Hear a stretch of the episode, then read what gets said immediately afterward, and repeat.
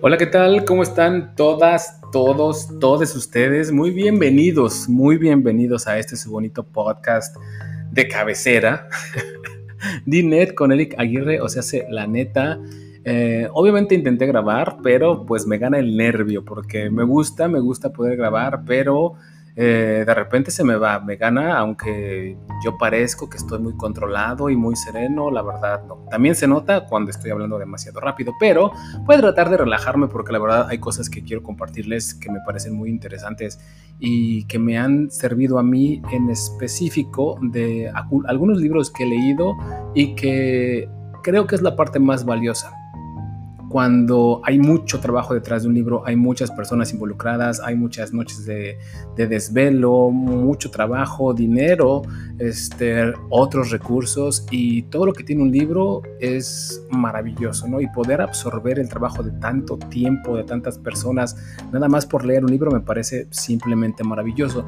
Y de esos libros he tomado muchas buenas ideas que he implementado en mi vida y que me han servido y que quiero compartirles, ¿no? Porque a lo mejor es muy sencillo decir, ah, lee todo este libro o lee todo esto. Y muchas personas, como lo habíamos, como ya les había dicho, no tenemos o no tienen esos privilegios, ¿no? De leer ese libro. Entonces, sin, más este desmadre, sin más este preámbulo, introducción, les voy a contar que hay un libro que se llama Hábitos Atómicos.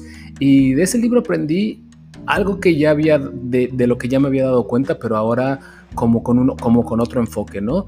En este libro hay dos ideas fundamentales. Una, de hacer 1% mejor lo que tengas que hacer o lo que te apasione hacer, ¿no? Y esto realmente cambia la perspectiva porque todos hacemos muchas cosas durante el día, muchísimas cosas, algunas porque nos gustan, algunas otras porque las tenemos que hacer y algunas otras pues porque nos sentimos en la obligación de hacerlas, ¿no? Si pudiéramos mejorar el desarrollo de esas actividades por solo un por ciento en todas ellas, estamos teniendo un desarrollo, un desarrollo across the board, un desarrollo integral, un desarrollo en muchas áreas que están involucradas en nuestro día a día. Tratar de despertarte solamente con una alarma en lugar de dos a lo mejor es ese 1% que necesitamos. Y así ir analizando en qué situaciones podemos aumentar el 1%. Y se van a dar cuenta que en muchas, muchas de las situaciones que hacemos día a día, lo podemos hacer un 1%. La segunda idea de hábitos atómicos que me gustó, porque tiene muchísimas ideas, ah, es que cuando tú empiezas a añadir porcentajes de evolución, porcentajes de mejora a tus actividades, esos porcentajes no simplemente se duplican o se triplican, sino que tiene un efecto de como de interés compuesto, ¿no? Que se van se van potencializando uno con otro. ¿Por qué? Porque obviamente ese 1% al día de mañana, supongamos que haces algo al 50%, el día de mañana lo vas a hacer al 51% y dentro de una semana quizá lo hagas al 60%, ¿no? Fueron solamente 5 días, pero no es el doble de bueno, es 60% bueno de lo que estás haciendo, ¿no? Y obviamente entre más añades vas a llegar un momento en el que eso se potencializa muchísimo más. Entonces, todas las, todas las, todas las oportunidades que tenemos para hacer una mejora, la deberíamos de tomar para, para que la mejora ocurra y esa mejora va a traer muchísimas otras mejoras, ¿no? También de ese mismo libro dice, bueno, es muy fácil decir, quítate los hábitos malos y pues sigue solamente hábitos buenos, ¿no? Lo más sencillo de hacer realmente para poder tener unos hábitos más saludables o los hábitos que nosotros queremos tener, porque no tienen que ser todos saludables, este, es hacerlos fácil y si puedes o si tiene sentido para ti, tenerlos con un valor adicional. ¿A qué se refiere con hacerlos fácil? Es, por ejemplo, si quieres salir a correr, si quieres ir al gimnasio, ten tu ropa del gimnasio lista una noche antes o en la mañana o si vas a salir, ten tus tenis afuera, ten tu ropa, ten ropa limpia.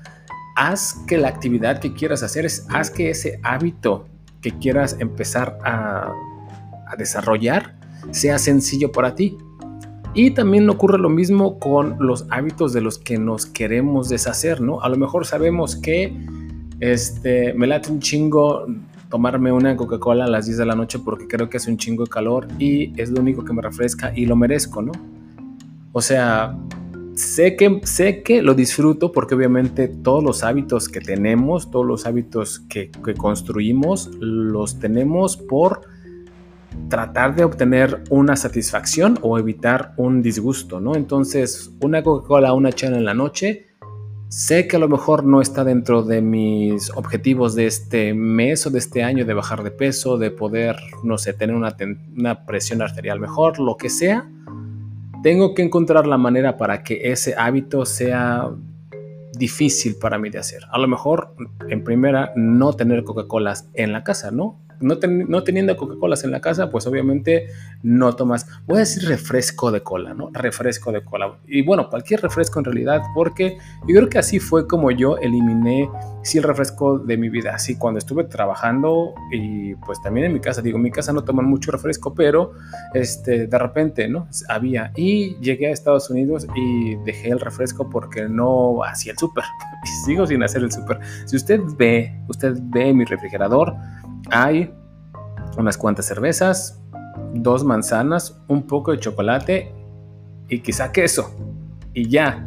Si vienen a visitarme, por favor, tráiganme algo, porque muero de hambre todos los días.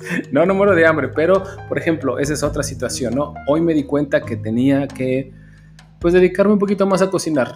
Sí me da hueva, sí no es para mí, no es algo que disfrute, pero tengo que sobrevivir. Y sí sé cocinarme al menos cosas básicas, ¿no? Pero no tengo trastes, no tengo sartenes, no tengo dónde cocinar. Y me di cuenta que tengo que pedir una, una batería, lo como se llame, para poder cocinar, ¿no? Y la otra sugerencia para que estos hábitos puedan ser ah, permanentes es y que, que, yo considero de ese libro es que los ligues con algo valioso, con algo que tenga para ti un valor, ¿no? O sea, ponerte, por ejemplo, a estudiar. Estudiar no tiene una satisfacción inmediata, ¿no? Porque te pones a leer un libro y puedes recitar la hoja del libro y a lo mejor no entendiste nada. No es que no hayas entendido nada, ¿no? Pero no hay practicidad en lo que leíste, ¿no?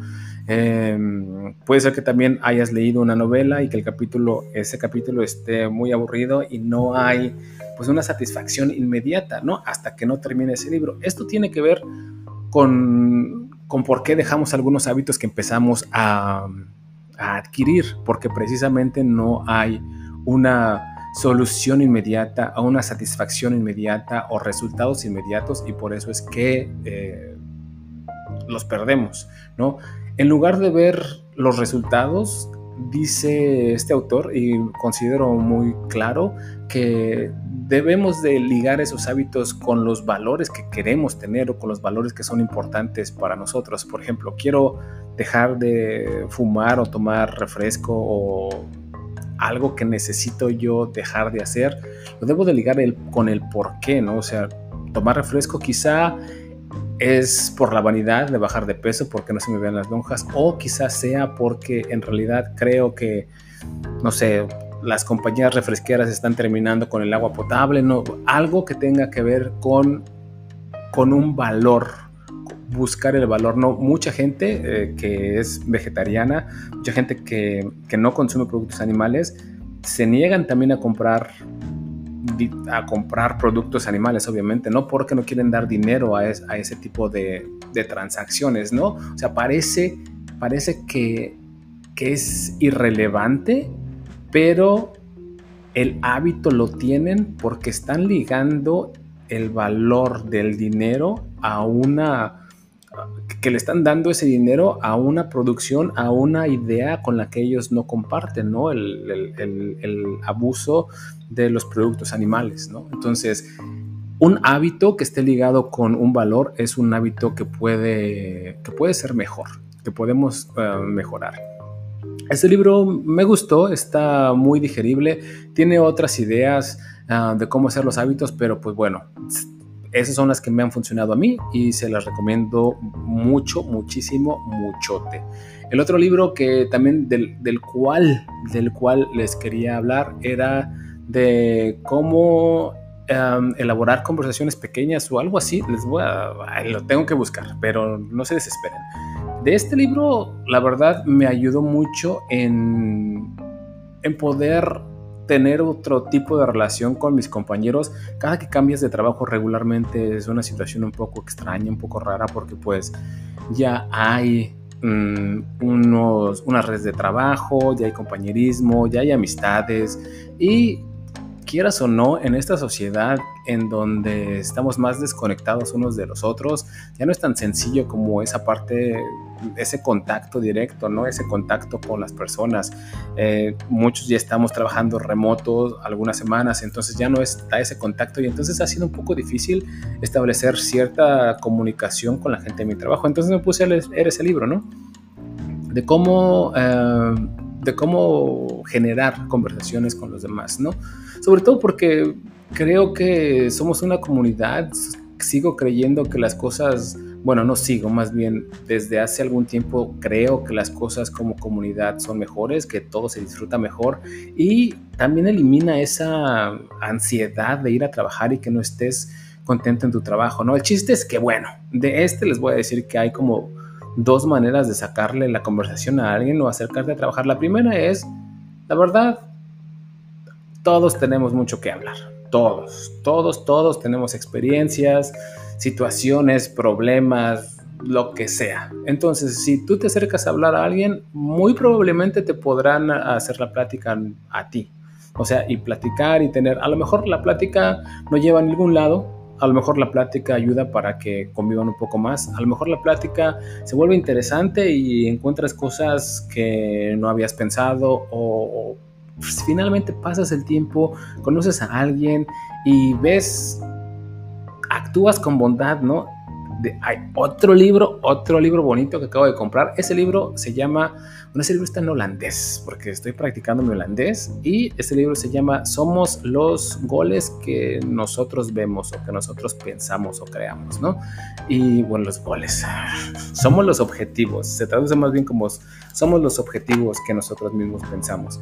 Y es, es lo mismo, ¿no? O sea, mi objetivo de ir al trabajo es pasarla bien, estar a gusto porque, digo, es la opción que tengo, es la opción que elegí, es la opción que lleva un plato de comida a mi mesa y por la cual me encargo, bueno, o, por la cual me gusta, ¿no? Por lo, por lo que estoy haciendo, pues. Entonces, no quiero sufrirla, ¿no? No quiero llegar a la oficina y pues ver jeta, bueno, no ver jetas, la verdad eso también me vale un kilo de cacahuate, ¿no? Pero pues tener la mejor actitud que pueda y yo no sabía de ese libro, les voy a decir ya cuál es el secreto, bueno, no hay secreto, pero la primera, como les digo, es hablar con quien sea, ¿no? Regularmente la gente tiende a hablar y si les, les hacen la conversación va a ser más ameno. La segunda es hay muchísimas cosas que son afuera del clima, que la ciudad de donde vives, que de dónde eres, o sea, pues preguntar por los años de preparatoria, pues preguntar por los años de universidad, pues hablar acerca de una taza que viste ahí, pues hablar del corte de pelo, pues hablar de la ropa, obviamente todo tiene ciertos límites dependiendo de cuál es el grupo de amigos que tengas o de compañeros que tengas, pero la gente te puede acercar, o sea, te podrías acercar con quien sea y preguntar de lo que sea y observar, por ejemplo, la neta hoy hablé con alguien que le dije, oye, están bien chidos tatuajes.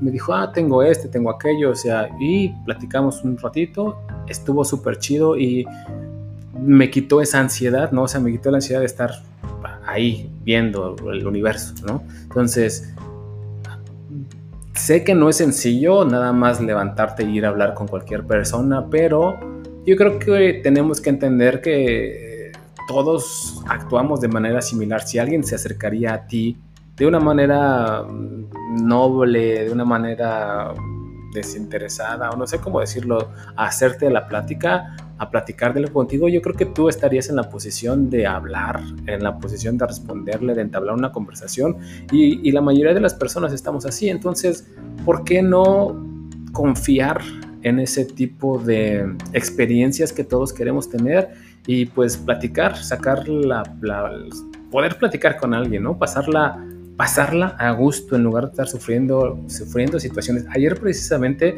fui a ver a Gloria Trevi y me pareció, digo, lo disfruté porque lo pude ver, no estaba hasta adelante, no estaba hasta adelante, y, pero se veía bien el escenario, se veía bien la producción. Gloria Trevi, cuando hace un concierto por ella sola, le encanta como contar una historia y esta señora se cambió, se los juro, mínimo 13 veces durante la noche, 13 veces, no les miento. Y me pareció una exageración porque la gente como que sí se desanimaba, pero a mí me pareció interesante, ¿no? Interesante porque la gente no estaba realmente animada en ninguna parte del concierto. Yo vi a otras chavas que creo que fue en un estadio de básquetbol, bueno, en un estadio de varios deportes en la Universidad de San Diego. Entonces el lugar no es tan grande, tampoco es tan pequeño, pero pues también entraron muchos estudiantes que supongo que les, les regalan los boletos o no sé qué. Estaban maravillados, estaban felices, estaban brincando, yo los estaba viendo de repente y estaban disfrutando el show y la música como ni una mexicana que se sabe todas las canciones de Gloria Trevi, ¿no? Entonces, me pareció interesante cómo tienen esa oportunidad o tenemos esa oportunidad de estar ahí, de estar viendo un concierto, el privilegio de estar ahí y, y actuar tan tan sin ganas, ¿no? Sin, sin motivo. Este, no, no me pareció, no es algo que yo haría yo. A mí me encantó el, bueno, el concierto les digo, como diría mi estimada, mi estimada Patti Chapoy, fue bueno, pero estuvo raro. Muy talentosa, pero estuvo raro. ¿no? Porque sí, este, empezó a cantar canciones como de sus primeros álbumes, pero como más dramáticas o trágicas y todo eso. Y yo creo que no cantó éxitos ya hasta las cinco o seis últimas canciones. Fue raro, pero muy bonito, muy entretenido. el punto es que yo creo que la gente tiene también un poco esa... Mm, esos límites de qué es lo que vaya a pasar, qué es lo que vaya a pensar, qué es lo que vaya a pasar, qué es lo que vaya a pensar quien está hablando conmigo, quien me esté viendo. En primera, o sea, obviamente yo me quedé viendo a las personas que estaban ahí, pero no me acuerdo absolutamente de nadie, o sea, no voy a decir, mira qué, o sea, no, la verdad, mm, no somos tan importantes como, la, como, nos, como pensamos que lo somos, ¿no? Y eso creo que nos tiene que liberar y es parte de lo que también he aprendido en varios libros, ¿no? Que nos tenemos que liberar de ese, ahí estoy leyendo un libro maravilloso que se llama, eh, ay, el poder de la hora, creo que ese sí es el poder de la hora, el poder de la hora, y precisamente dice cómo debemos de desasociarnos de lo que estamos pensando, de nuestra mente y, y evitar que nuestra mente sea lo único, lo único que decida qué está pasando con nosotros. Hoy les tengo un ejemplo muy chido, muy bonito, porque tiene ya un mes que no he estado corriendo formalmente con mi entrenamiento regular y eh, no me costó trabajo salir a correr hoy. Hoy corrí un poquito más de 10 kilómetros. leve, seguro, lento. No a mi mejor paso, no corriendo como si tuviera que demostrar algo. Y obviamente fue un poco difícil, difícil porque mi mente decía, no has entrenado un mes, a lo mejor no estás en la mejor condición, te duelen los pies, ya me cansé, no tuviste agua, se te va a caer el celular, o sea, muchas cosas que mi mente estaban pensando, pero mi cuerpo sabe, mi cuerpo sabe que he recorrido esas distancias, que ya he corrido eso, que estaba hidratado, que había dormido bien, que mis tenis, aunque me lastimaban, tenía que yo encontrar una manera de pisar para, que, para saber si me van a lastimar o no, para saber si los debo de usar, eh, porque acabo de cambiar de tenis, de tenis muy bonitos, rosas con verde y blanco y amarillo.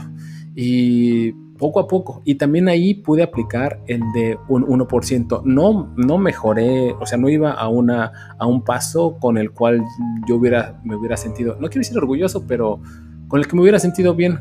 Si hubiera ido al paso con el que regularmente o con, con los que entrenaba para el maratón y todo eso, hubiera estado contento, pero yo también sé que pues no estuve entrenando, que le estuve pegando fuerte y duro a la papa, entonces dije, bueno, voy a voy a mantener mi mente, voy a mantener mi positividad al menos 1% más. Y así fue como pude terminar mi una hora y diez de recorrido que tenía que hacer hoy.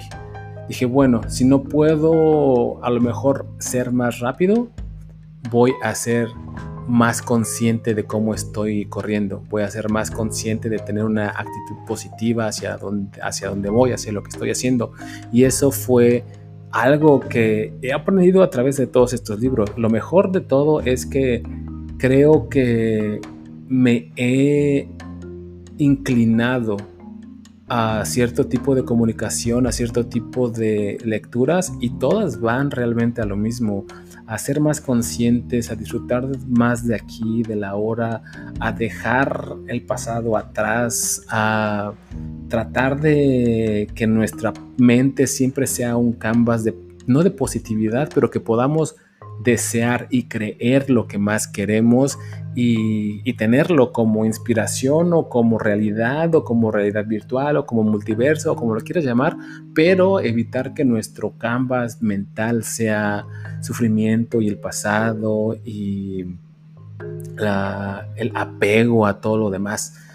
Creo que eso es parte de todo lo que he aprendido durante estos meses, durante estos años y de los libros que he podido leer me han encantado. Les voy a dar muchísimos más consejos conforme me vayan a mí funcionando o si igual también no me funcionan, les voy a decir porque qué tal si a mí no me funcionan, pero a usted, a usted le funciona muy bonito. Este, inténtelo. Ah, si puede leer alguno de estos libros, este, por favor, léalo. El poder de la hora. Bueno, creo que ya no les voy a decir porque la verdad hasta a mí se me olvida. Lo bueno es poner en práctica lo que puedes saber. Yo me despido. Muchísimas gracias por escucharle, por darle play y todas esas cosas. Eh, les mando un fuerte abrazo. Actuemos con bondad, please. Y pasen una buena, linda noche, tarde, lo que sea. Adiós.